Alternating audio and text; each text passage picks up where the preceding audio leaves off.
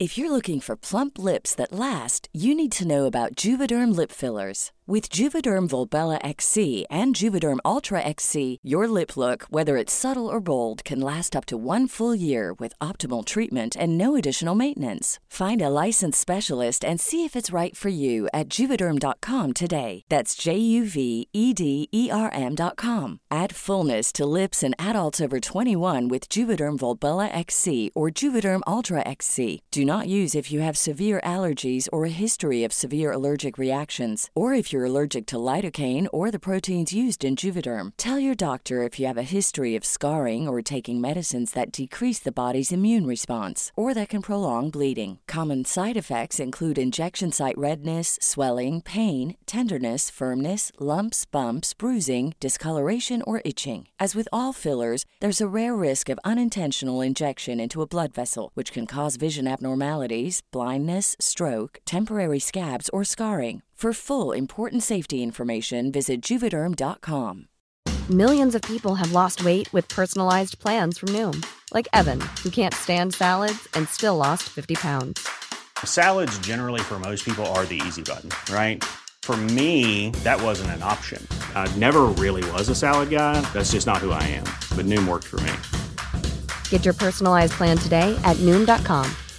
Real Noom user compensated to provide their story. In four weeks, the typical Noom user can expect to lose one to two pounds per week. Individual results may vary.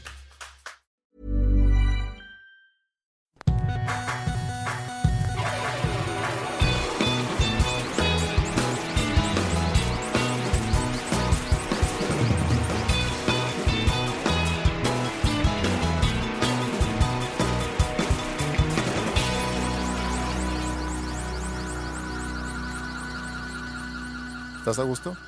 Sí, pues digo, normal, porque me veo muy a gusto. Te ves muy cómodo. Te tapaste con almohadas. Por primera vez en toda la historia. Muy bien. Empezamos pues. Ok, eh, todos estamos esperando que lo digas. Bienvenidos al episodio 87 de Dos Nombres Comunes. ¿Qué pasó en 1987? No, lo que te quería preguntar es, ¿qué es más importante para ti o qué prefieres? ¿Tener la razón o ser sorprendido? Pues mira, la razón siempre la tengo, entonces me gusta ser sorprendido, porque Mm. no siempre soy sorprendido. Tuiteé eso en la semana pasada y me sorprendió mucho que muchos luego luego respondieron así como tú. Tener la razón. Pues tener la razón no te sirve de nada, nomás es como una alimentación al ego. Es como vivir en un eterno debate con el prójimo y nada más tú alimentar ese, esa necesidad de ser superior y, y digo superior en cuestión en el debate. ¿A qué crees tú se debe que para nosotros es tan importante el tener la razón? En, en eso, sentirte mejor, o sea, sentirte superior que la persona que te está contradiciendo. Y puede ser a costa de tener la razón. ¿Eh? O sea, tú puedes argumentar algo por el, por el hecho de tener la razón. Y a mí me ha pasado inclusive que puedo llegar a dudar mucho en mi idea, pero ya lo llevaste tan Sí, lejos que ya no te puedes que ya no te puedes hacer para atrás. Entonces, a costa de tener la Sí, razón, yo hago eso. buscas tener la razón. Yo, yo siempre hago eso. Ya, ya, ya fui tanto que yo, sabes que ya me voy a morir con, con la frente en alto, con mi idea. Sí. Me, me pueden convencer en el trayecto, pero ya se caminó tanto hacia ese, esa meta que es el final de la discusión. Y digo, sabes que ya me chingaron, pero, pero estuve jode y jode y jode con mi. Pues, Pero voy con la bandera en alto. sí. O con la, la frente en alto, con la frente al sol. Sí. Me, me sorprendí al ver que para tanta gente es tan importante. También lo puedo entender, pero quise indagar un poco del tema. Y por un lado podemos concluir o podemos entender eso viendo nada más nuestro sistema educativo, donde se premia a quien tenga la razón y se castiga a quien no tenga la razón. Es un sistema que fomenta mucho el que tú aprendes ciertas cosas y luego seas capaz de repetir esos datos, sea en un examen verbal o escrito, o sea en, en- en clase, o sea en una discusión, y no se fomenta tanto el explorar, el buscar información, sino es más el, el tener las respuestas a ciertas preguntas. No, pero a ver, a ver. a ver. Tú, tienes, tú eres un chavito en quinto primaria Ujú, y vas a tu examen, tu examen mensual o Mm. parcial ujú, de, la de Historia de México. Y la pregunta es, ¿en qué año se llevó a cabo la Revolución Mexicana? Pues digo, tienes la razón si dices 1910. Sí. Si dices 1810, no tienes la razón. O sea, es algo objetivo. No, estoy de acuerdo con eso. Entonces no es como que, pues deja explorar a ver si de puro pedo fue en 1912, ¿no? O No, sea, no. 1910. Sí, pero ese es exactamente mi punto, que como eso es lo que fomentamos en el sistema educativo, crecemos con la idea que es muy importante tener la razón y tener las respuestas.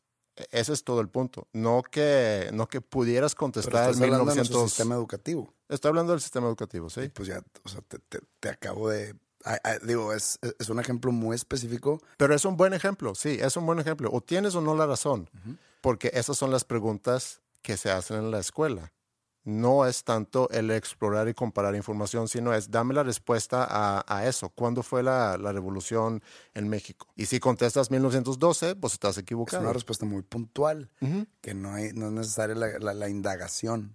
Simplemente, pues, ¿qué año fue? Y como dijiste tú, tener, tener la razón infla nuestro autoestima. No sé si autoestima, ego. Creo que más elevado. A veces, a veces es equivalente, pero creo que en este caso no. Mi, mi argumento porque infla tu autoestima es, otra vez, regresándonos a este chavito de quinto. Y si le va mal en una materia y si siente que nomás no le dan las matemáticas, se va a sentir inútil. Y si se siente inútil en matemática, eso puede luego permear a que se sienta inútil también en general, en otras cosas. Eso le pega a la autoestima. O sea, como tú te ves a ti mismo, como un fracasado, como alguien que no sabe. Pero vamos a regresar otra vez al mero inicio de esta plática. Era un debate lo que estamos hablando, una discusión de un tema. Por ejemplo, lo de lo de la tierra plana. Pues un debate. Yo, entre comillas, yo diría la tierra es plana y tú dices la tierra es redonda. Entonces es un, es un debate de ideas. Y yo quiero tener la razón y tú quieres tener la razón. Acá en un niño de quinto primaria, en un examen de matemáticas, no hay ninguna discusión, ningún debate. Es 4 por 4, ¿cuánto es? O sea, no hay debate. No, El re- el- el- la respuesta es muy clara. Tú tienes que llegar a ese 4 por 4 no, no, no tiene que ver nada con su ego o su autoestima, porque el niño no está defendiendo una idea suya o, un pensamiento o un tipo de, de lógica fundamentada, entre comillas, en su cabeza que él tiene sobre un tema. Es algo totalmente concreto. 4 por 4 igual a 16. No hay de otra. No hay 4 por 4 Pues mira, depende del segundo 4. Si no llegó así medio diezmado, entonces se hace un 4. No, o sea, no hay vuelta. sí, pero todo mi punto es, a no le preguntes el 4x4. Vamos a mudarnos de la matemática, porque sí estoy de acuerdo que a lo mejor se vuelve muy complicado platicar de este tema en algo tan concreto como las matemáticas, pero si pudiéramos regresar inclusive a historia. Y tanto tú y yo sabemos que la historia lo podemos observar con muchos lentes diferentes y el, el ganador tiende a ser quien escribe la historia. Tampoco tenemos que irnos a algo tan concreto como la Revolución Mexicana, que quiero pensar que está bastante bien documentada que fue en, tal año, pero puede haber circunstancias alrededor de la Revolución donde puede haber información diferente, el por qué se dio, quiénes fueron los involucrados, qué hizo cada quien, qué, los llevó a, realizar la revolución y cuáles han sido las consecuencias después. Y en lugar de debatir esos temas, que creo que es lo que se hace mucho en la escuela, donde se busca una respuesta, porque es la respuesta que viene en un libro, es abrir un poquito más a un diálogo donde podemos explorar diferentes tipos de conclusiones o diferentes tipos de ideas. Porque lo malo, y ese es el punto aquí, lo malo cuando siempre buscamos o una respuesta correcta o una respuesta incorrecta es que es un gran obstáculo para aprender, para el aprendizaje, porque eso frena al participante querer explorar sus ideas. Y además, esa idea de, querer tener razón creo que inclusive pudiera ser un obstáculo para tu felicidad, porque afecta mucho las relaciones que tú puedas tener con otras personas. Tú ahorita dijiste que, que tú tiendes a ser una persona que abogas por tu idea, por tu punto, y lo quieres hacer y lo quieres llevar hasta morir con la frente en alto. Aunque en algún momento en esa, en ese debate llegas a entender que no tengo la razón. Pero no, no por eso va a perjudicar mis relaciones interpersonales. O sea, yo no voy a defender ese punto hiriendo a la persona del otro lado. A mí me gusta tener discusiones, pero siempre dentro de un...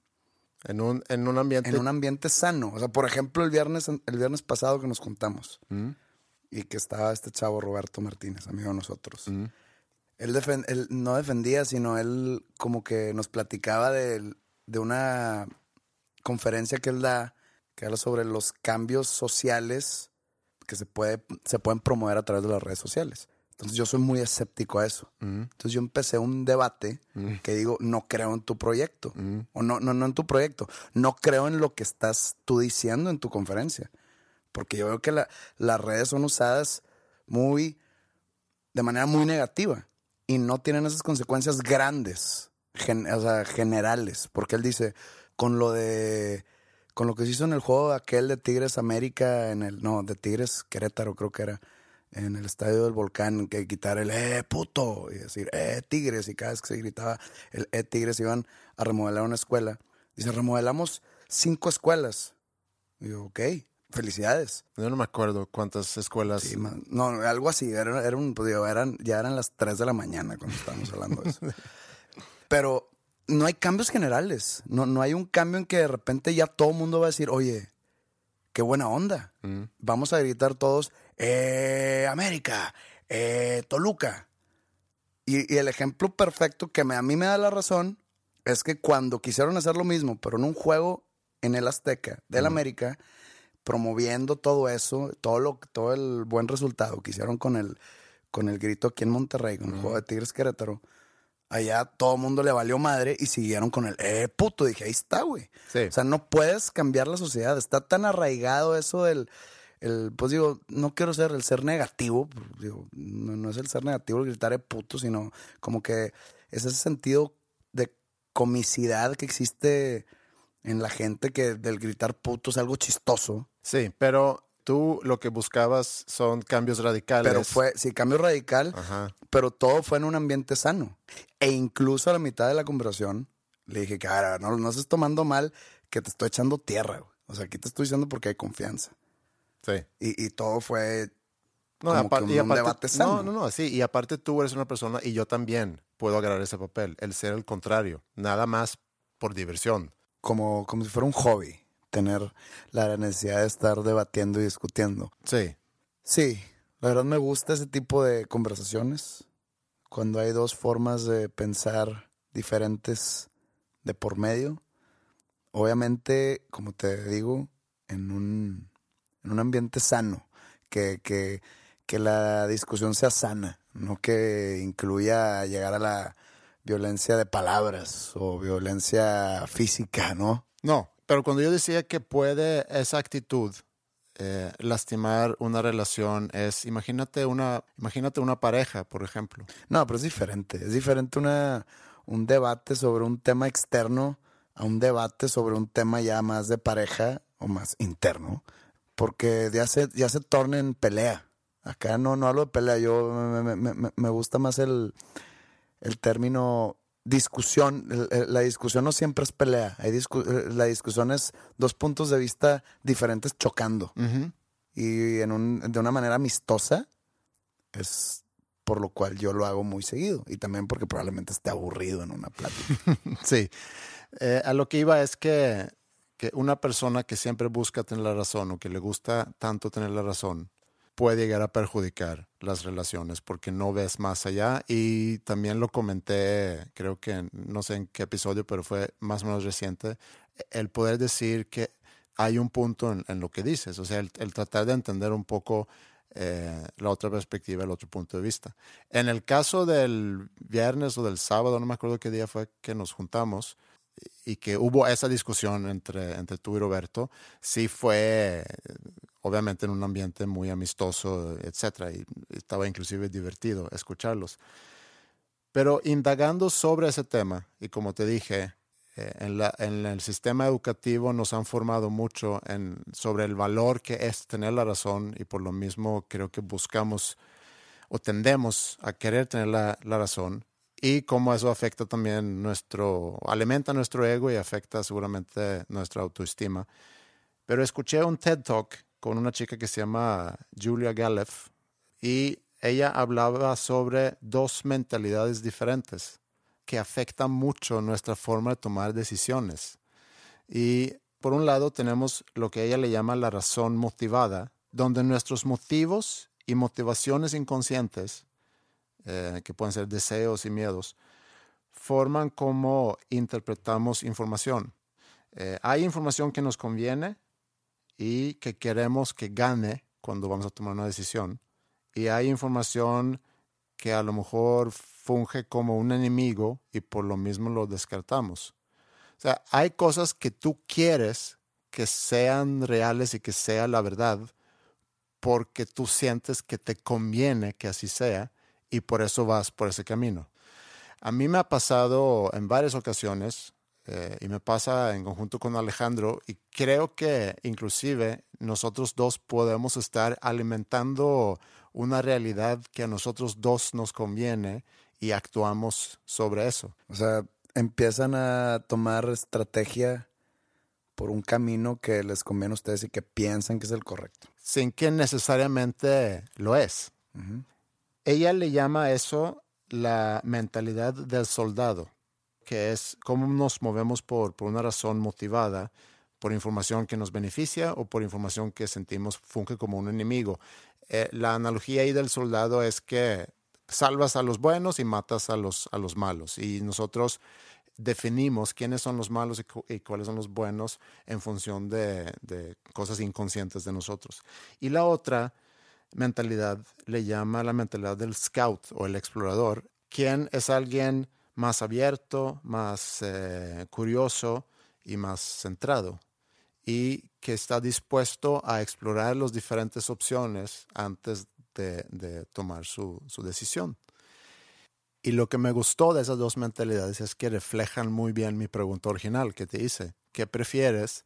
¿Tener la razón o ser sorprendido?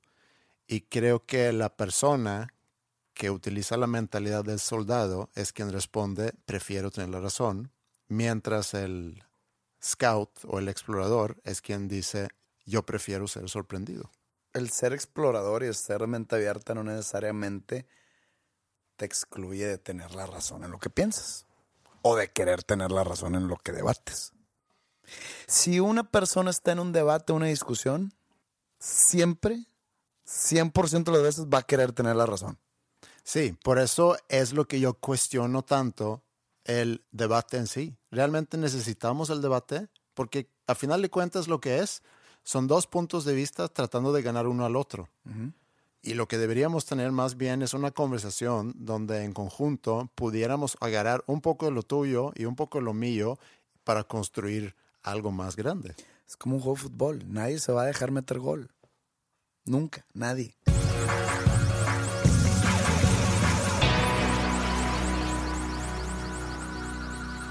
Pues siguiendo la nueva tradición no existe algo como nueva tradición, ¿verdad? Para que esa tradición tiene que ser vieja. Creo que cuando algo se repite tres veces consecutivos o tres años consecutivos, ya es considerado tradición. Bueno, esa es la segunda vez que invitamos a alguien al podcast. Y eh, nuestro invitado del día de hoy, muchos de ustedes podrán saber quién es. Muchos de ustedes lo quieren, muchos de ustedes lo odian. Por X o Y razón. bueno, él es mi manager, Guillermo González, de Class Music él maneja mi carrera artística. A ¿no? Hola, ¿qué tal? ¿Cómo están? Muchas gracias a los dos por invitarme. Saludos. Chilango por nacimiento y convicción y Puma por error. y este, pero bueno, no estamos aquí para hablar. No, no, no, nada más eh, estaría bien a lo mejor dar un poco de introducción antes de por cortesía y por crear un buen ambiente aquí, quiero felicitarte, Memo, porque esta semana vas a poder disfrutar el superliderato de Pumas. Siempre disfruto de mi equipo. Después de un en año, las, después de un en año las- de sotanero. en las buenas y en las malas, siempre disfruto de mi equipo. Ok, pero a lo mejor esta semana un poquito más. Estoy contento porque... eh, Según tú me estás callando el hocico. No, no, no, no, no, güey. Se ve en las redes. ¿Tú te, crees, cae tú- cae el palo. tú te crees bien importante, no, simplemente es regresarte algo de tu, de tu cenicero usado.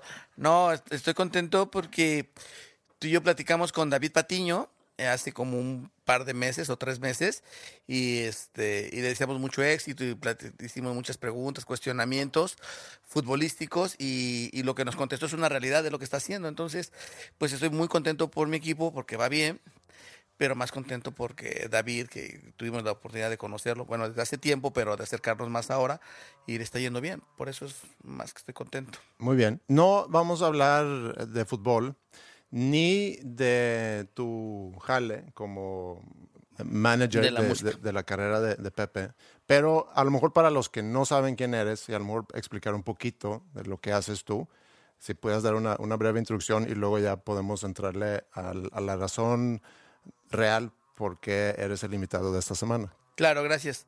Bueno, pues como dice Pepe, soy un chilango de nacimiento por convicción, regio por adopción, aunque no quieras.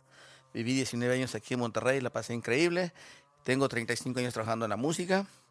He trabajado casi en todas las áreas de la industria de la música, desde un almacén, en el área de ventas, en el área de crédito y cobranzas, promoción en todos los géneros y marketing. Y hace 15 años, eh, gracias a- al apoyo de algunos artistas que creyeron en nosotros, pudimos iniciar Class Music. Tenemos 15 años trabajando de forma independiente. Muy bien. Ahora, Ahora, no lo invitamos, tú como ya dijiste, para hablar de, de la industria, ni de música, ni de nada de eso. Fútbol. Ni de fútbol. Lo invitamos porque, fíjense que Memo González es un gran, gran, gran troll en redes sociales, en Twitter sobre todo. Pero trolea casi exclusivamente a políticos. De repente se, se le van ahí a los comentaristas de fútbol en ESPN y en Fox y en Televisa, pero el 90% de sus, de sus tweets está troleando políticos todo el día, todo el tiempo. Hay veces que un domingo le mando un mensaje de que, oye, ¿qué pedo con, con tal cosa? Y me dice, es domingo, por favor, ¿me dejas descansar? Y yo, ok, disculpa, Y, pero ahí está en Twitter en chinga. O de que no me contesta un mensaje y digo, ah, está ocupado. No, está, está ocupado mentando la madre a mí y a, a Naya y la madre. ¿Qué es ser un troll? Pues es alguien que normalmente es alguien anónimo, que tiene una foto, no sé, de algún tipo de personaje anime, de caricatura, y no pone su nombre, y está mente y mente madres por todos lados a todo mundo. Yo tengo mucha, yo creo que tú también has tenido mu- mucha experiencia de controles los últimos tres años. Yo toda mi vida he tenido experiencia de controles, he aprendido a no gancharme. Tú estás en el proceso de, tú Andreas, estás en el proceso de aprenderte a no gancharte. Eh, normalmente me, me entro a ver, porque de repente de la nada me llega un, chingas a tu madre, necesitas ser más humilde y querer a tus fans, pendejo. Y yo, ay, cabrón, a ver, ¿quién es este güey? Me le pico y de que tiene tres followers y me meto sus tweets y todos, todos sus tweets le mentan madre a gente famosa, entre comillas, de que Pati Manterola, pinche puta, no sé qué, Gloria Trevi, chingas a tu madre, Ferris de Con, no vales madre, José Madero, puto, y así se, se va a todos sus tweets. Memo no es así tan grosero, pero él sí da la cara y él sí tiene su nombre. ¿Cómo nace tu trollismo? ¿Cómo nace mi trollismo? Troll. O sea, troll es como un cagapalos, ¿no? Sí. O sea, ya, porque es lo que me gusta, porque no hablamos en español, si es tan bonito. Eh, sí, probablemente sea alguien que, que le gusta confrontar, ¿no? Y lo que no creo y lo que creo que está mal, lo confronto. Hay cosas que me aguanto, te voy a decir, hay cosas de la industria que me aguanto, porque estoy en la industria y, y- he peleado muchísimos años en la industria de donde yo vengo. Pero en el caso de la política, tú y yo tenemos la fortuna de, de estar en toda la República por una u otra circunstancia, pero sobre todo de trabajo. Eh, la, la, vida a mí me ha llevado, como les platiqué, a estar en, en muchas áreas de, de, la industria, desde muy abajo en un almacén con repartidores, distribuidores, eh, personas que reciben el material, que no son las que dan la cara, son distintamente a una tienda, personas con las que compran, que son distintas a las que venden. Entonces, eh, conoces muchas cosas de, de, de tu país. Y yo vengo de una muy humilde de nacimiento en la parte económica he visto mucho, muchas cosas que, que veo hoy ya de grande o que fui aprendiendo de grande, con las que no estoy de acuerdo, ¿no? Entonces, ese es mi sentir, o sea, no estoy de acuerdo en lo que, en, lo que dicen y lo que hacen, ¿no? Porque dicen una cosa y hacen otra. Entonces, eso es lo que no estoy de acuerdo, que le sigan o que nos sigan viendo la cara de tontos, ¿no? Si hay cinco mil o seis mil seguidores que tengo yo en, mi cuenta de Twitter, bueno, pues es, es gracias a lo que me dedico. Y el otro día me puse a revisar y, y, hay mucha gente de política que no conozco y hay muchos, este, sí, y hay muchos periodistas, y hay muchos, hay, o sea, es bien chistoso porque te cuentas un periodista de 40, 50 años, de 35, eh, me encuentro priistas, me encuentro perredistas, panistas, este, y me encuentro muchos chavitos, ¿no? De 18, 19 años. Entonces, pues yo simplemente digo lo que pienso y, y, y lo que siento. ¿Tienes algún en particular propósito con, con, eso? Pues yo comparto lo que, lo, lo, que pienso, ¿no? Como que hay un, un, un propósito. Es no que te, va, te, voy a decir algo que, que, una reflexión mía sobre las, lo que pasa aquí en México, porque digo, no llevo toda la vida viviendo aquí y, y venimos a lo mejor de, de, lugares muy distintos.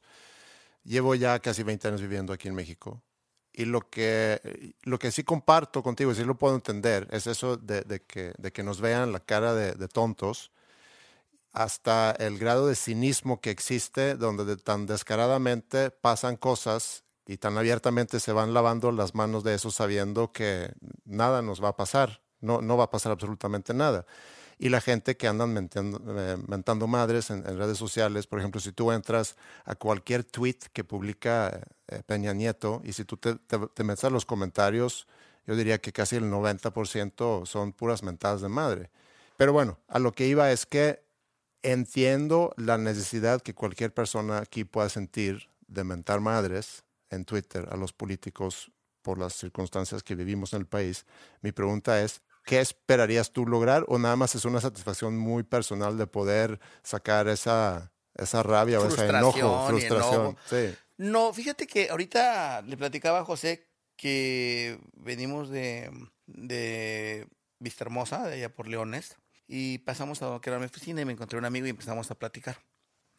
Empezamos a, era un, era un vecino de la oficina y empezamos a platicar de las circunstancias del país y todo.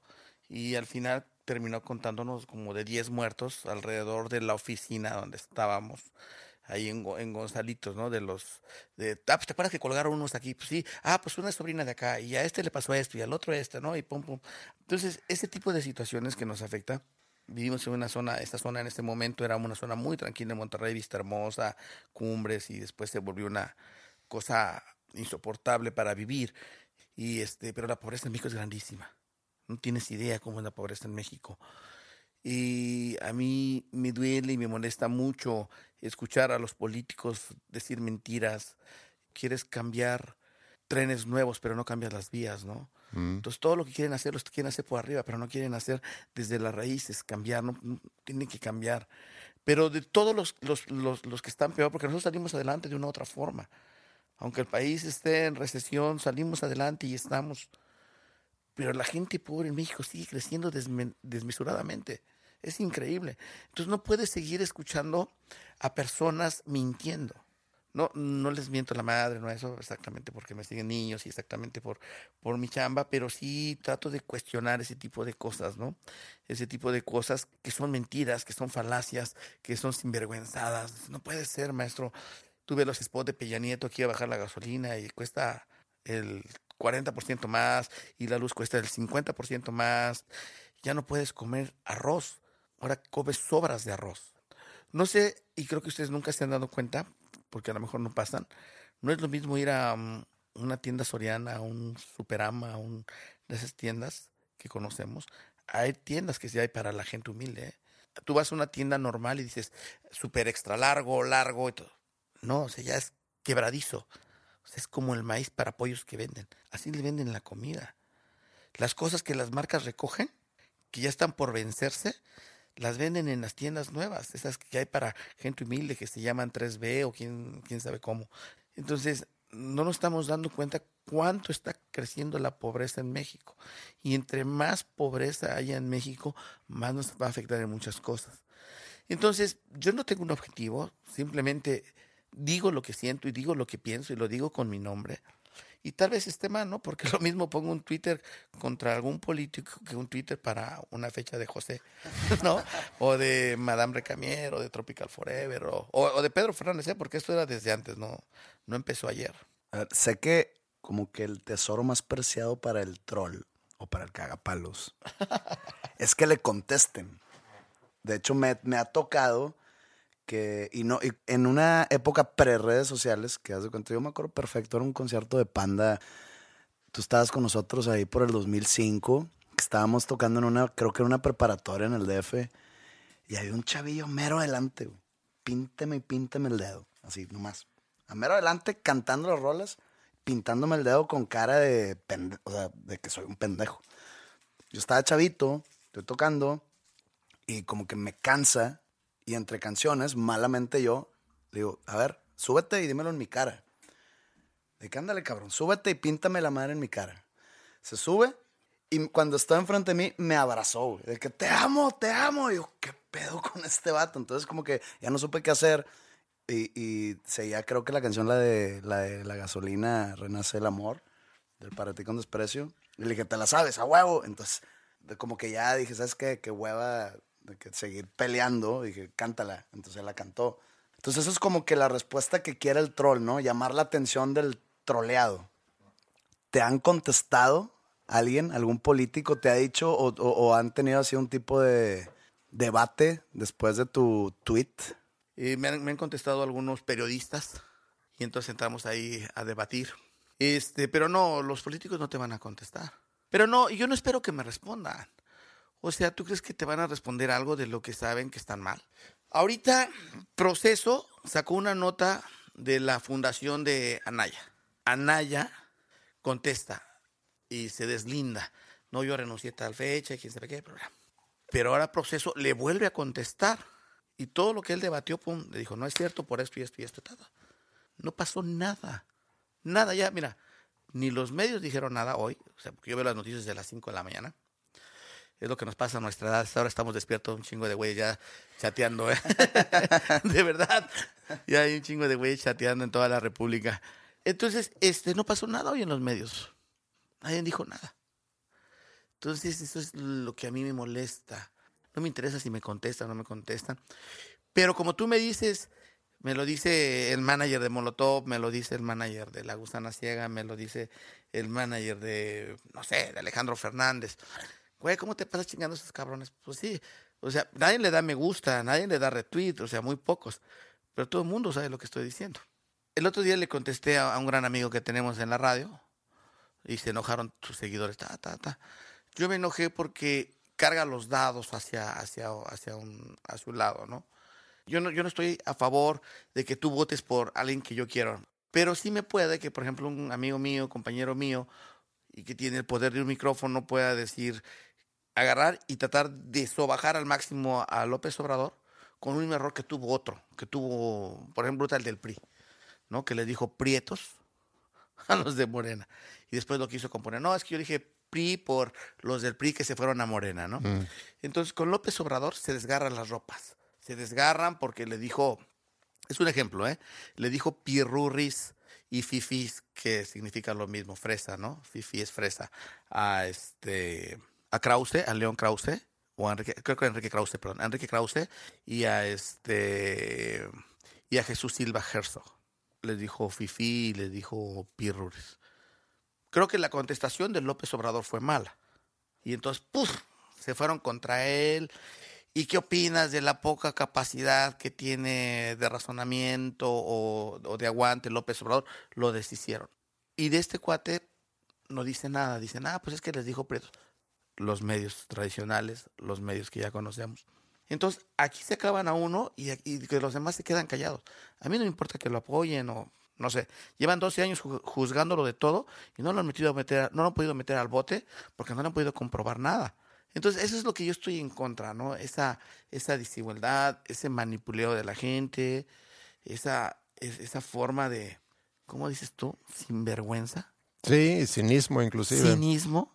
O sea, Yo creo que es una, como que una evolución muy natural, o sea, tus reacciones en redes, porque, y otra vez, sin haber vivido toda mi vida aquí, pero yo llegué a México y todavía se puede decir que toda la información estaba controlada por o, o Reforma o Televisa, ¿no? Y, y para que un partido pueda durar tanto como duró PRI, sí tienes que tener los medios echados, se dice, ¿no? Echados a la bolsa. Si no, está muy difícil que te pueda durar tanto. Y si queda clarísimo que, que los medios tradicionales están muy en contra de, de López Obrador. Y, y tampoco la idea era que, que se, se volviera ese tema muy, muy político, pero si vemos cómo están las encuestas el día de hoy, se van a, a tener que ponerse muy de acuerdo para poder quitar eh, esa presidencia a López Obrador. Pero ya se la quitaron dos veces. bueno, queremos entrar en... si no queremos entrar a eso. No, pero No, no, digo, A, a lo que voy con eso es que ahorita con las redes sociales y con, inclusive con este mismo medio, el podcast, es como una democratización de la información donde quien sea, pendejo o no, pueda agarrar una cuenta de Twitter, eh, un podcast o un canal de YouTube y empezar a, a Generar. expresar, eh, generar contenido y expresar sus ideas y quien le haga sentido, pues te va a seguir. Pero en el caso tuyo, inclusive en el caso nuestro, yo lo- también lo llego a pensar a veces de cómo combinas el, podcast o en tu caso las actividades en redes sociales con tu verdadera profesión.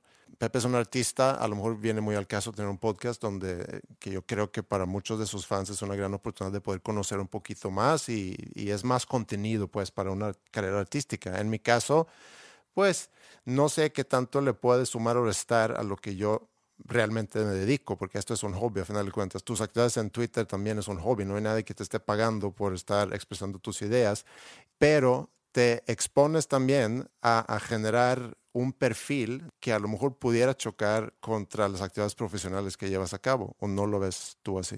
ah, probablemente sí, pero este soy yo.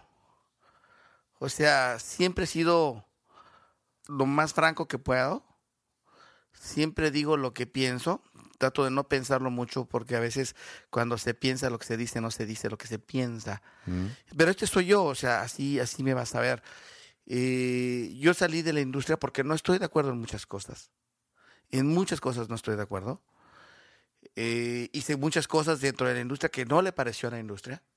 Hay para mí, de mis 35 años que he trabajado en este medio de la industria de la música, el mejor director de marketing no trabaja en México y no trabaja en Estados Unidos porque le vaya mejor.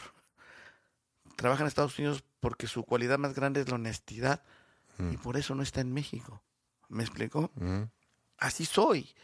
Eh, en Class Music yo no tengo ni siquiera acceso a Class Music, ni al Facebook, ni al, ni al Twitter, ni al Instagram, porque me conozco y sé que voy a hacer. Entonces, eso es para allá. Este es mi Twitter, ¿no? Eh, La cosa es que yo digo lo que pienso y lo que siento, y, o sea, afortunadamente no hacemos shows para partidos políticos, ¿verdad? Pues si alguien nos está escuchando y quiere donar dinero a la Fundación Madero Class. eh. No, mira, al principio, Panda regresó con, contigo, Ajá. como en el que fue 2014, 2000, diciembre de 2013. 2013. Eh, estuvimos fuera de clase cuatro años, Tres años. tres años. En esos tres años pasaron muchas cosas en, pues, en- empezó a agarrar auge Twitter y las redes sociales, entonces pues yo no seguía Memo, yo no sabía cuál era su, no su personaje, pero su, Su perfil. pues su perfil en Twitter. No, no, no sabía que. Entonces regresamos con él. Lo empiezo a seguir y empiezo a ver así como que mucha actividad de esta que estamos platicando. Y ya, pues ha de ser como que una racha. De que pues hay un político que le caga la madre ahí nomás. Pero no, de repente le daba con toda Peña Nieto, le daba con toda a Mancera, le daba a, todo, diestra y siniestra. Partido, el partido era indiferente. Total, como que yo no sabía cómo sentirme, si, no sé si estoy cómodo con esto. Mi manager es un tipo rojillo en Twitter, siempre le digo que es un rojillo. Y una vez te dije, te dije que, oye, este, ¿qué onda con eso? Ese personaje tuyo en Twitter que estás mente y mente madres. Que te valga madre. bueno, ok. Y seguía, dije, ya hasta hoy en día ya me divierte. Entonces ya no, no me es incómodo que mi manager sea un troll político en Twitter, porque también como que tiene un poco de, mi perfil como artista, que siempre es de que, ¿sabes qué? Yo voy a hacer lo que yo quiera, yo voy a decir lo que yo quiera, le voy a cagar la madre a muchos, algunos otros me van a aplaudir, pero estoy siendo yo mismo y siento que tú estás siendo tú mismo y por eso no te vuelvo a decir nada. Que siempre te digo que me da risa, sí, pero no, o sea, no sé, probablemente si yo fuera otro tipo de artista más reservado, sí te diría que por favor, este, eh, créate un seudónimo, no sé. Sí, tal vez tal vez, mira, lo que acabo de decir es correcto. O sea, eh, a mí me han cuestionado, tal vez a ti también, a mí me han cuestionado muchos amigos y muchos artistas que por qué trabajo con Panda y bla, bla, bla, bla, porque hay una crítica enorme. A mí lo que me gustó de Panda fue su autenticidad, dentro, de, arriba del escenario y abajo del escenario. Y llegó un momento en que se pasaron de la raya, ¿no? Sobre todo José. Se, pasó de la raya. Espérame, voy a... Ya, ya ¿Cuándo? ¿Cuándo se pasó de la raya?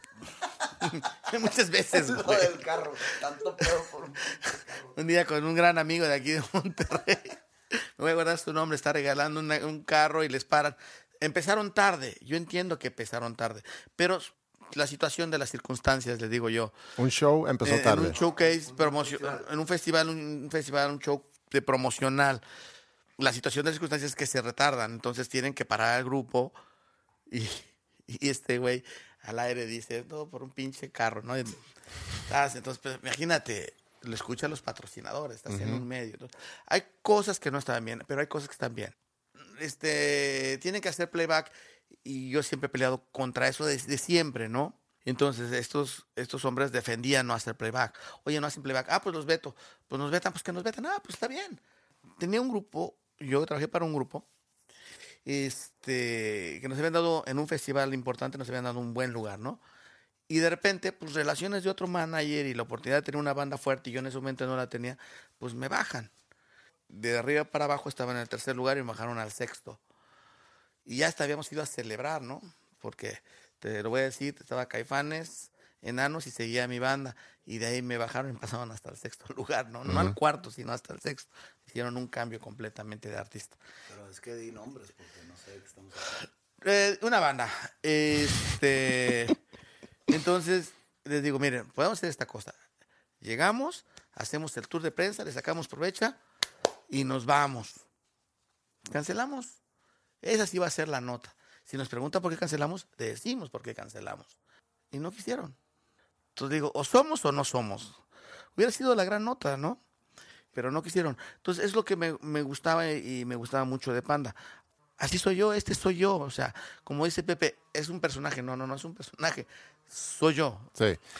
Ahora, si el día de mañana te llaman de cualquier partido, realmente, y te dicen, mira, tenemos un presupuesto de un millón de pesos y queremos hacer varias activaciones para fomentar que la gente salga a votar, que obviamente que de preferencia a favor de nosotros.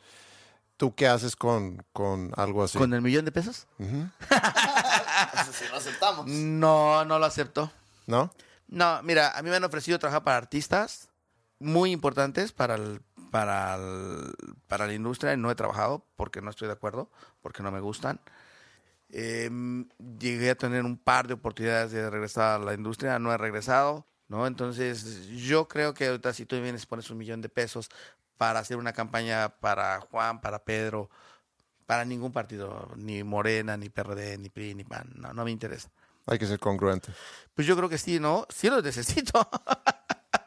Pero no, yo creo que es lo único que le puedes dejar a, a tus hijos, independientemente que puedas o no tener dinero, creo que es su nombre, su apellido y, y, que te conozcan que eres de una sola pieza, ¿no? Te puedes equivocar, porque yo me he equivocado. En algún momento eh, di payola, ¿no? Porque ese era mi trabajo. Entonces digo, me paso altos, un tipo que me paso altos, me meto en sentido contrario. O sea, sí soy muy este, sigo siendo irreverente. Creo que la palabra es irreverente. Ah, yo le aplaudo. Oye, a ver, ¿qué? Este, ¿Vas a votar por, por Morena, presidencia? Mm, sí, voy a votar por López Obrador. Ok. Eh, no- Voy a votar por una panista en Miguel no, Hidalgo. No, bueno, presi- presidencia. Vas a votar por, por el peje. En una situación que supongamos que gane, ¿lo trolearías? Si, si te em- empiezas a hacer cosas que no te gustan. Lo acabo de hacer. Hoy lo acabo de hacer. Pero siento que cuando troleas al peje, lo haces con pincitas. Hasta, probablemente hasta liga señor. Mi viejo. Sí. No, estás bien, güey. Sí. No, No. le dije, por ejemplo, el otro día, no te me apendejes. No estoy de acuerdo con lo de Bartlett. Lo de Bartlett que venga a Morena. No estoy de acuerdo.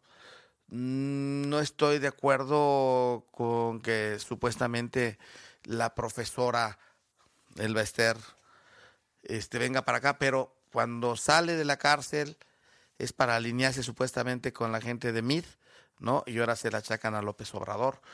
Eh, algún conocido nuestro, tuyo y mío, me dijo que la comida que sacó Xochil Galvez, sacó un video Xochil Galvez de la comida del, del jefe Diego, donde Xochil Galvez subió un video donde estaban este, panistas, priistas, todo. Dice, él me dice que, que me asegura que estaba ahí también López Obrador. No sé, no sé si sea la pantomima tan grande, no sé si la maquiavelidad del presidente más inteligente que hemos tenido, este Carlos Salinas, llegue hasta allá, ¿no? Y no sé, yo estoy de acuerdo, no sé si le dijo a le- si le dijo a, a Bartlett como le dijo el padrino a, Andy García, traicioname, y ya se fue Bartlett para traicionar a, a Salinas y no sé, no sé, sí, sí lo cuestionaría muy fuerte. Estos 18 años que lleva, que lleva arriba, esto donde ganó, donde realmente Cárdenas le ganó a, Salinas, esto donde realmente Obrador le ganó a, a este Calderón y que se la quitaron. Entonces, en el caso de López Obrador y en el caso de cuando le ganó Cárdenas a Salinas era lo mismo, todo el mundo había votado por la mayoría, la mayoría había votado, ¿no? Pero bueno, no, no es, no es eso. Yo lo único que quisiera es, es lo mejor para México, eso es lo que quisiera. De verdad hay muchísima, muchísima pobreza que no alcanzamos a ver.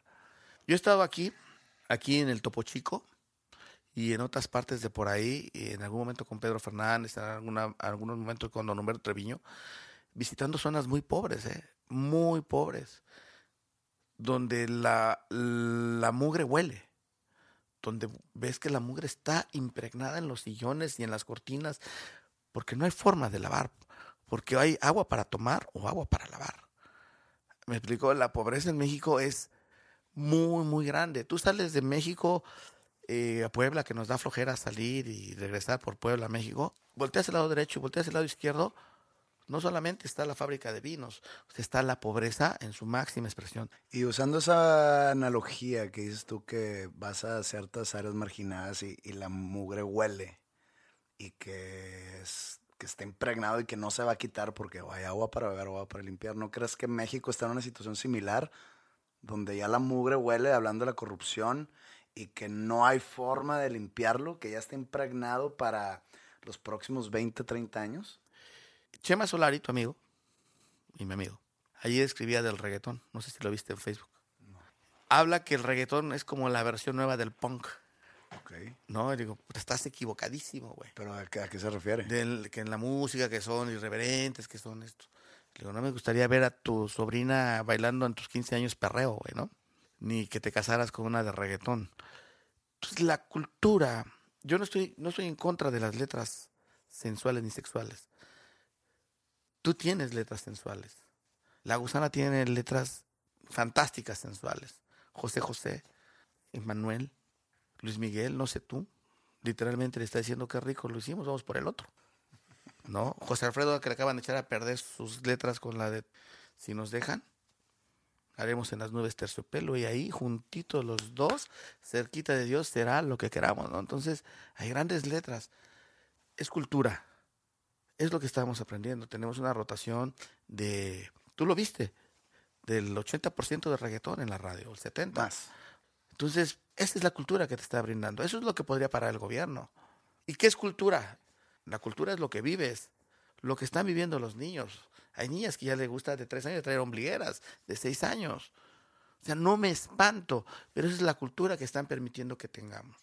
Entonces, lo que necesitamos es educación para poder tener un gran nivel cultural. Hay dos formas de, de que este México cambie. O una revolución de verdad, que le veo muy difícil, porque hay mucho miedo. Las 40 o 60 familias que dominan México no creo que lo permitan. La única forma es que los demás, que no estamos dentro de 60 familias, 80 familias millonarias que hay en México, es luchar porque haya cultura, porque haya educación. Sí, estoy de acuerdo contigo. Es cultura y primero educación. Es educación, de la educación partimos y cuando tengamos cierto nivel de educación nos va a permitir poder escoger entre las ofertas de cultura que hay y a lo mejor escoger otras cosas e irnos a, a algo acabas, más amplio. Lo acabas de decir perfecto, ese libre albedrío vamos a tener, pero simple- simplemente tenemos que tener educación. Te voy a rematar con una cosa que me pasa a mí de donde yo vengo. Yo vengo de una colonia que se llama la Colonia Guerrero en la Ciudad de México. Y tengo muchos amigos a los que cuestiono. Y, y tal vez allá soy el mamón, ¿no? Y tal vez aquí en, en- en otro nivel socioeconómico soy el mamón por agredir o, o- o trolear a los políticos. Pero a mis amigos les digo, o sea, ¿qué pasa en esta colonia, no? Las madres son alcahuetas de sus hijos que son rateros o que son narcos o que son... ¿Alcahuetas? Alcahuetas es la persona que solapa. Solapa tampoco. Eh, ¿Cómo puedes decir solapa? Que permite que su hija sea su hijo Sí, sea ratero sí, sí, sí. o que viva de lo que roba su hijo o que viva de las drogas que vende su hijo o ¿me explicó? Sí. Entonces, yo se los cuestiono, digo, tenemos que cambiar nuestra cultura. Y tú dices, para poder discernir entre la cultura, tenemos que tener educación. Y es lo que nos hace falta. Y por consecuencia, poder tener el, el libre albedrío de decidir la cultura que quisiéramos tener. Pues muchas gracias. De nada, cuando menos páguenme el taxi.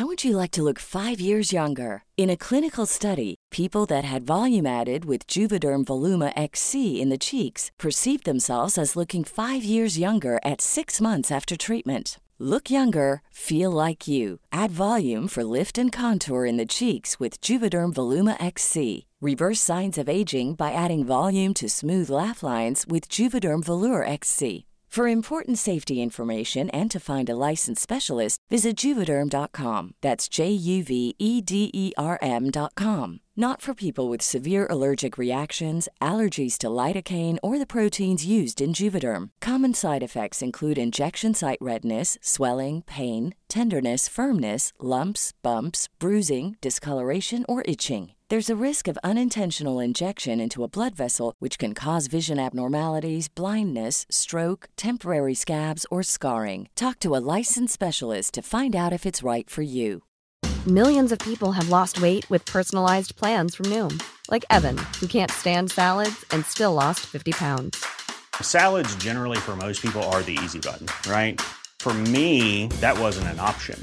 I never really was a salad guy. That's just not who I am. But Noom worked for me. Get your personalized plan today at Noom.com. Real Noom user compensated to provide their story. In four weeks, the typical Noom user can expect to lose one to two pounds per week. Individual results may vary.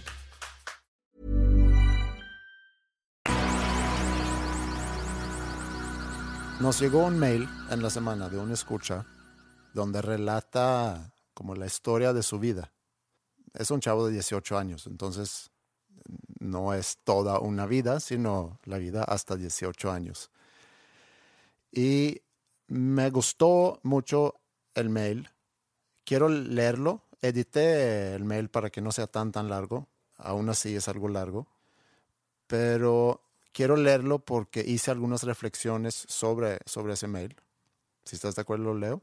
Y si no estuviera, pues lo vas a leer como quiera. Entonces, dale. Mi historia empieza el 13 de noviembre de 1999. Ese día nací. Para mi Espera, fortuna... Ponle, no sé, ponle alguna musiquita de fondo así para hacerlo más dramático, más, Ok, más solemne, ¿no? a ver, déjame buscar algo.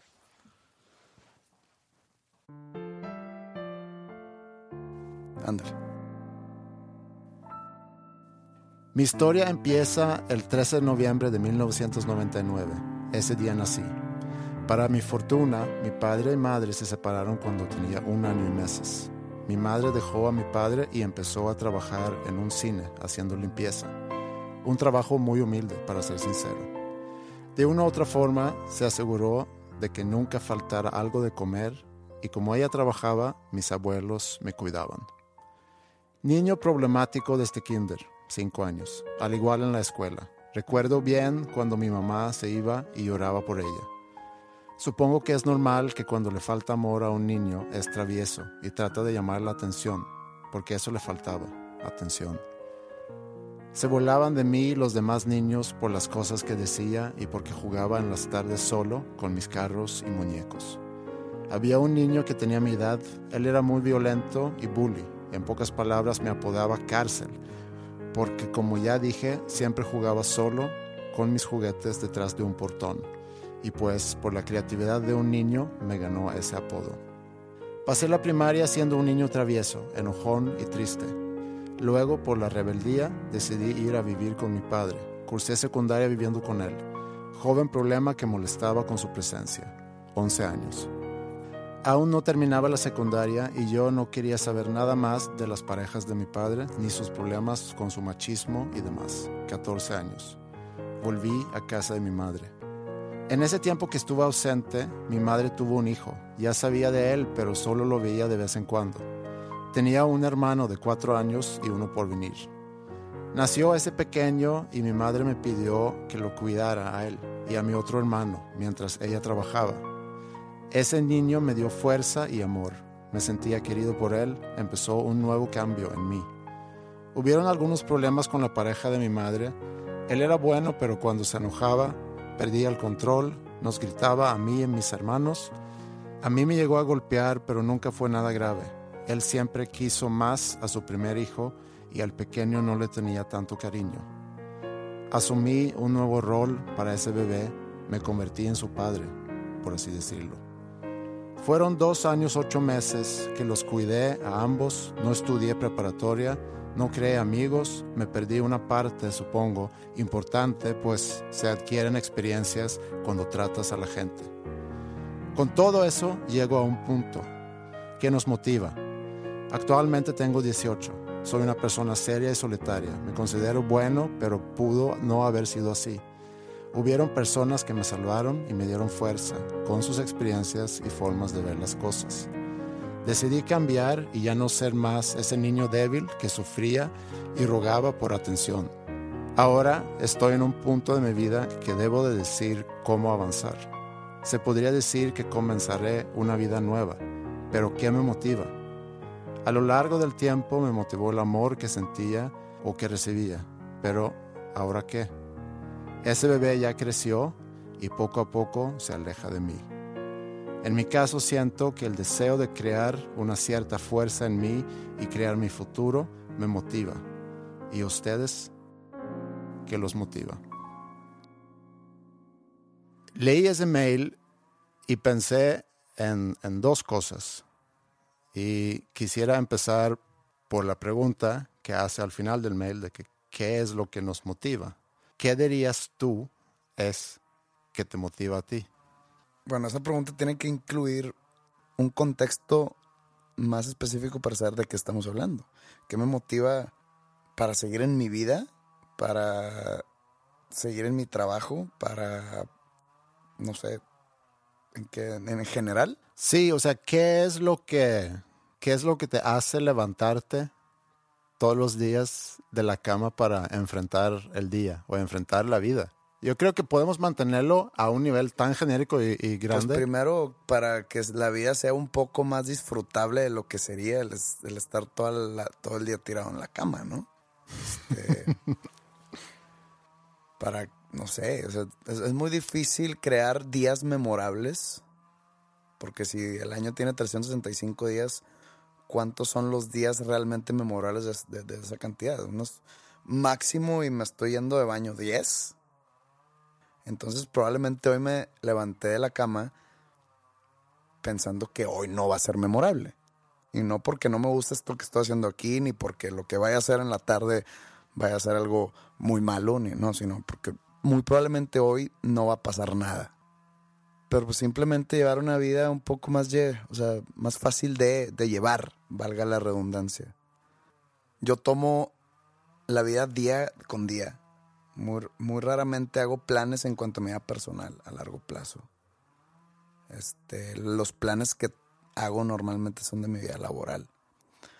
Pero si veo así como una meta al final del camino, en donde me pueda morir en paz, es no sé, o sea, realmente dejar un legado, ya sea a mis hijos, es que tengo hijos, o a la gente que he tocado de alguna manera, y no hablo tocar del, del verbo físico, sino tocar ya sea con con lo que he hecho, dejar un legado, un legado que celebrarse cuando ya no esté yo, mm. un legado positivo que me puedan recordar de una manera bonita cuando ya no esté yo aquí acompañándolos a ustedes los humanos.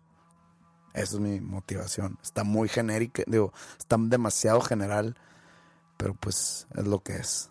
¿Nunca has pensado que, o nunca te pasa que tú un domingo, un lunes, te despiertas y ves todas las cosas que vas a hacer en la semana y que encuentran las cosas que a lo mejor te va a dar algo de hueva y las cosas que, que dices, mira, voy a disfrutar hacer esta cosa y eso es mi semana y las cosas positivas son mayores que las cosas negativas y eso para mí se vuelve como que una motivación.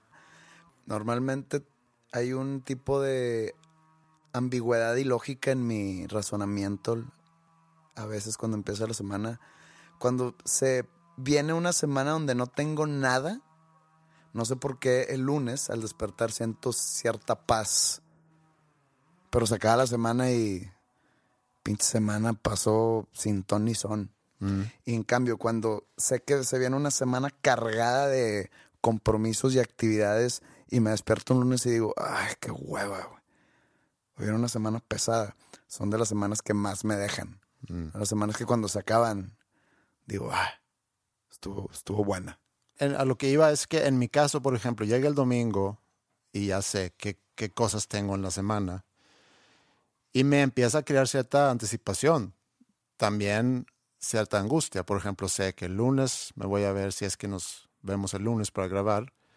Eso me motiva, a la vez me causa cierta angustia de que y vamos a tener de qué platicar en esta semana. Digo, ya son tantas semanas que nos hemos juntado y, siempre encontramos algo, pero cada domingo o un día antes me pasa lo mismo, de que vamos a tener de qué platicar, pero también siento la motivación de poderme ver contigo, sentarme aquí, digo, aparte de, me la paso muy bien, es poder en conjunto crear algo.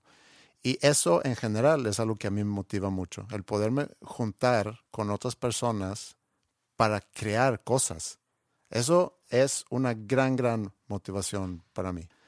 Realmente, pues sí, literal, me hace levantarme en la mañana en la cama, saber que me voy a poder juntar con gente que quiero mucho y en conjunto con esa gente voy a poder crear cosas. Obviamente que va a haber momentos en la semana donde tengo que también hacer cosas que a lo mejor no me, no me dan mucha motivación, pero que son parte de, son cosas que tienes que hacer. Y eso es algo que él escribe eh, en, esta carta el cómo dependemos de otras personas para encontrar muchas veces esa motivación. Y eso es lo que yo también he encontrado en mi vida, que mi motivación está mucho en función de mi interacción con otras personas. Es diferente motivación a felicidad, ¿no? Sí. Porque dicen que la felicidad no la... Debes de ser tan autosuficiente como para no depender de otras personas para ser feliz. Un tipo de adagio por ahí. Este, motivación ya es como que un tema un poco más profundo que nunca le había puesto la atención que amerita, pero yo creo que en mi caso no hay una motivación radicada en personas ajenas porque no tengo pues familia. Pero aparte, tú creas solo. Sí, yo lo creo solo. Yo hago una motivación sola. Porque, pero por ejemplo, si algún, en algún momento, este, yo, mm, no sé, me caso, tengo hijos, eso sería mi motivación, mi familia, obviamente, antes que nada. pero ahorita no existe, entonces no conozco ese tipo de motivación. No, y laboral tampoco lo tienes tanto. O sea, sí lo tienes, digo, ahorita acabamos de tener aquí de invitado a, Memo, con quien tú trabajas y con quien tú tienes que crear cosas en conjunto con él y con su oficina, pero en sí tu labor es crear cosas solo. Pero son cosas que estoy feliz así. Y creo que mi motivación se ve muy egoísta y muy egocéntrico, pero creo que en ese, en ese aspecto la, motivación soy yo mismo, el sorprenderme mm. cada vez a mí mismo. Si hago algo y digo, ah, pues es igual y pues funcionó y pues va, normalmente no lo hago, o sea, normalmente lo desecho. Necesito sorprenderme a mí mismo. Entonces mi motivación soy yo. ¿Está bien? Suena, suena muy, muy egocéntrico, pero no lo veo así. O sea, ahorita, como te digo, no, no, no, hay, no tengo a nadie que sea mi motivación real. Está bien. Eh, aquí no hay respuestas eh, buenas ni malas. Y la otra reflexión que hice al leer este mail fue sobre la culpa de mi herencia. Y déjame te pongo eso en contexto. Porque también lo platicamos ahorita con Memo, de cierta manera. Cuando mencionamos las circunstancias en las cuales crecimos, obviamente que este chavo creció en circunstancias bastante diferentes a mí. Yo crecí, en, para empezar, en un país muy desarrollado, eh, en una parte de ese país muy tranquila, eh, muy segura, en una familia unida, con recursos suficientes para darme a mí y a mi hermano pues, lo que necesitábamos nada de lujos extravagantes, pero más que lo suficiente para poder desarrollarnos, educarnos, viajar. Si queríamos eh, entrarle a algún tipo de deporte y ese deporte costaba algo de dinero, pues sí había recursos para nosotros poderlo hacer. Cuando mi hermano quería una batería, había lana para comprarle una batería, etcétera, ¿no? Entonces tuvimos oportunidades, tuvimos amor y tuvimos seguridad. Y sé que formo parte de un porcentaje a nivel mundial, a lo mejor reducido. La gran mayoría no crece así. Y eso es a lo que voy con culpa de herencia, que cuando tú ahorita, o cuando yo ahorita, a mis casi 45 años, me volteo para atrás y digo, aun y cuando nací y crecí con todo eso, a lo mejor debería haber logrado más, por un lado. Y por otro lado, debo o no sentir culpa sobre la fortuna que tuve de crecer así cuando veo que la gran mayoría de la gente del mundo no tiene la fortuna o la suerte de crecer así. ¿Y eso qué implicaciones tiene? No creo que debes de tener culpa. Yo creo que deberías de sentir agradecimiento. ¿A qué? No sé. Ser agradecido al destino o a un ser supremo o si eres muy creyente a Dios, pero ser agradecido con no, sentirte culpable, pues tú no escogiste. No, yo sé que no puedo sentir culpa por eso, ni debo sentir culpa por eso. Sin embargo, existe eh, el argumento o existe esa noción que pudiera haber una culpa. Y, y, te voy a dar algunos ejemplos de eso. Pero antes de, cuando yo llegué a México, también es la primera vez que veo pobreza. Y a lo mejor suena, puede sonar muy sangrón, pero es lo que es. O sea, cuando yo llegué aquí a México, vi por un lado mucho lujo en ciertas zonas y también mucha pobreza. Tú te sales un poquito aquí en la ciudad y es algo que también mencionó Memo eh, hace rato. Puedes tú ver casas y te preguntas cómo es posible que alguien pueda vivir en esas casas, que apenas tiene un techo de lámina o tienen eh, una pared que a lo mejor está construida con, una manta de plástico o qué sé yo, y dices, híjole, ¿cómo es que la gente pueda vivir así y cuáles son las oportunidades que esas personas tienen? Y ahí es donde yo digo que puede entrar un poco esa culpa que también existe del, mundo desarrollado hacia el mundo subdesarrollado. Por eso también existen tantos ONGs que están buscando eh, destinar fondos para levantar ciertos países o ciertas áreas, etcétera, ¿no? Y aquí es donde digo que si, si existe ese debate o ese cuestionamiento o esa, no sé cómo llamarlo, filosofía, simplemente si ves el pecado original o el pecado ancestral. En la religión cristiana o sobre todo en el católico, un niño que nace, nace en pecado o nace con culpa. O sea, toda la humanidad carga consigo la culpa por lo que hizo Adán y Eva. Pero eso es totalmente... No, no, no, yo sé, yo sé. Eso es, pero... Eso, eso no es palpable. O No, sea, no, no. Bueno, sí lo es, porque crea un concepto en nosotros, crea un concepto en nosotros de culpa. Podemos nosotros dos, ya antes de entrar a la discusión, podemos concluir que tú no puedes sentir culpa por algo que tú no puedes controlar. Estamos muy de acuerdo con eso. Muy. Aún así, existe esa noción que cierta gente debería de sentir culpa.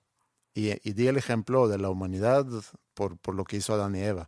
Podemos irnos también a, a los hombres que deberían de sentir una culpa colectiva por cómo se han tratado las mujeres. O los blancos en contra de poblaciones indígenas o nativas. Alemania, por ejemplo. ¿Cuántas generaciones de alemanes deberían de sentirse culpables o cargar una culpa por lo que pasó durante la Segunda Guerra Mundial?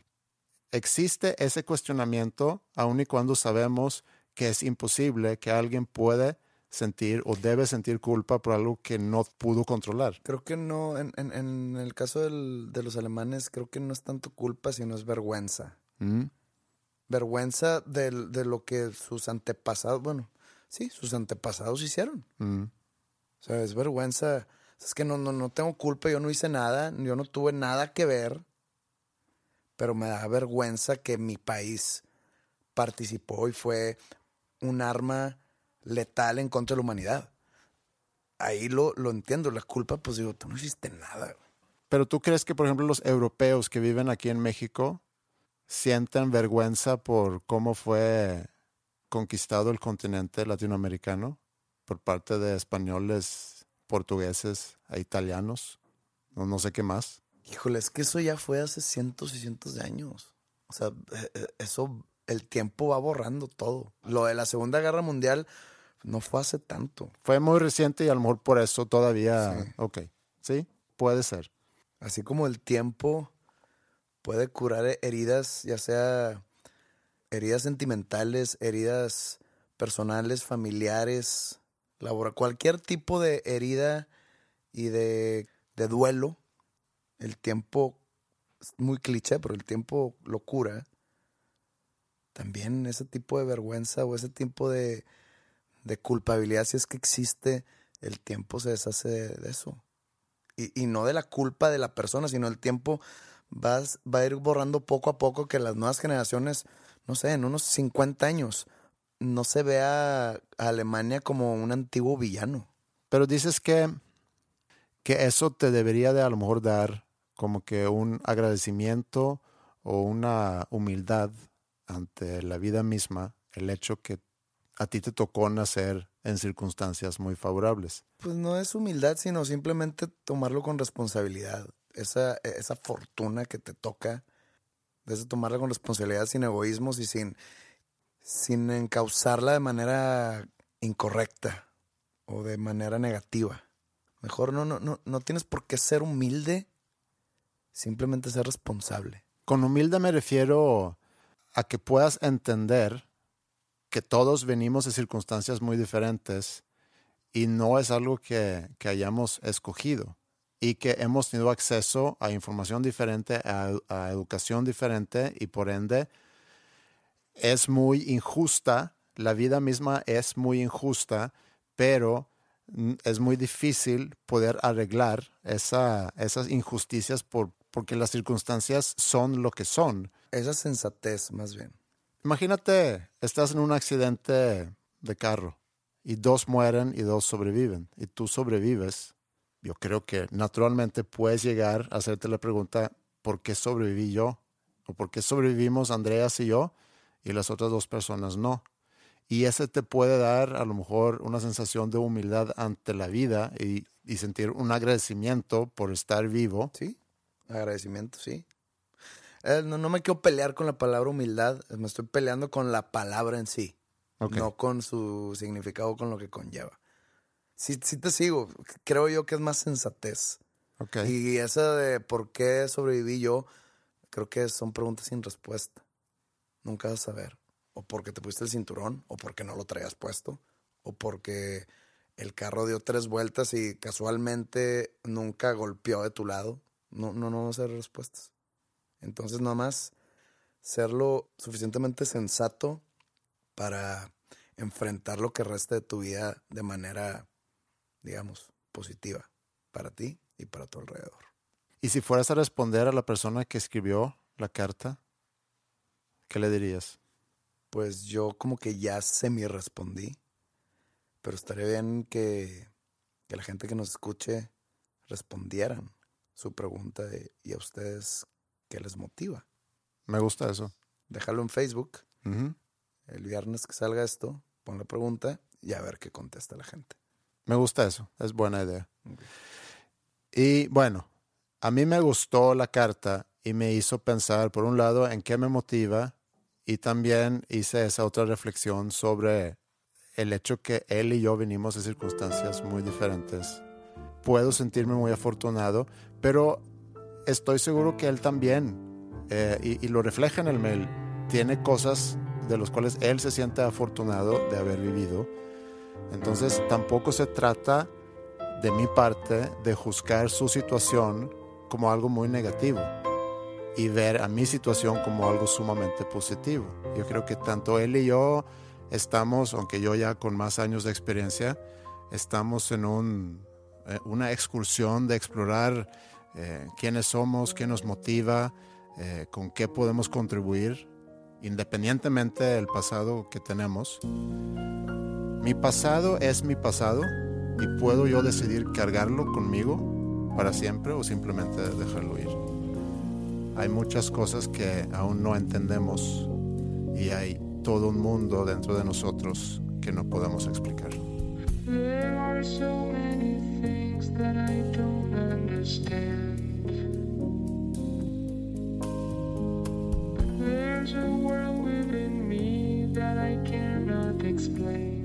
¿Has escuchado al episodio 87 de Dos Nombres Comunes?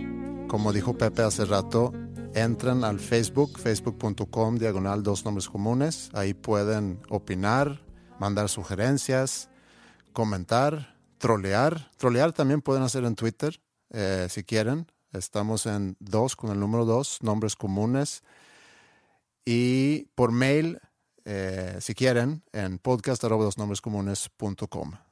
Eh, gracias a Memo por acompañarnos el día de hoy para hablar un poco de, de los, de los trolls. También se tornó un poco alrededor de fútbol y de política, lo cual a lo mejor no era la intención. Este es un año electoral. No sé si en algún momento durante esta temporada deberíamos invitar a alguien, eh, no político, pero alguien con, con mucha información sobre lo que está pasando actualmente en el país en cuanto a la política que a lo mejor pudiera ayudar a guiar a la gente que, que escucha. A mí no, porque yo no puedo votar en México. Este año hay elecciones también en Suecia, entonces necesito ponerme las pilas para votar allá. Hay mucha gente que nos escucha fuera de México y eso podría disuadirlos a seguir escuchándonos. Pero si es un tema sensible aquí, entonces, entonces no sé, está para pensarse. Sí, y lo que importa al final del día eh, es que salgan a votar. Y, cada quien tendrá que decidir por quién votar, pero que salgan a votar, eso sí, es un derecho que, que deberías de aprovechar. Es algo que yo tengo que aprovechar este año. En las elecciones pasadas, malamente, se me hizo muy tarde para registrarme y, y es una culpa, hablando de, una culpa que tengo que cargar, que no aproveché mi derecho de, de, de votar en Suecia en las elecciones pasadas. Eh, lo que pasa en Suecia, pues qué. ¿Tú qué? Muchas gracias por escucharnos una semana más. Espero este haya sido de su agrado. Eh, nos vemos la siguiente semana. Que tengan un muy feliz viernes, sábado, domingo, lunes y etcétera. I don't wanna talk about things we've gone through, though it's hurting me. Now it's history. I've played all my cards, and that's what you've done too. Nothing more to say, no more race to play. The winner takes it all, the loser standing small beside the victory.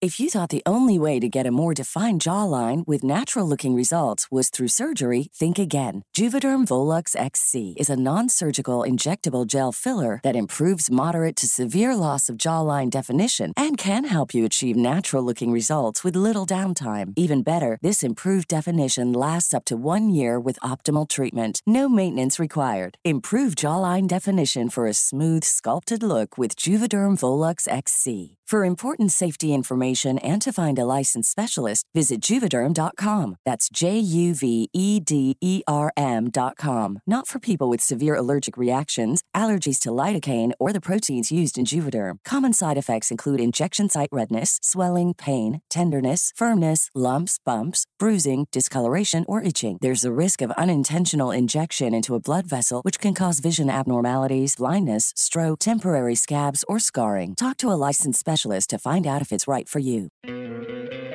¿No te encantaría tener 100 dólares extra en tu bolsillo? Haz que un experto bilingüe de TurboTax declare tus impuestos para el 31 de marzo y obtén 100 dólares de vuelta al instante. Porque no importa cuáles hayan sido tus logros del año pasado, TurboTax hace que cuenten. Obtén 100 dólares de vuelta y tus impuestos con 100% de precisión, solo con Intuit TurboTax.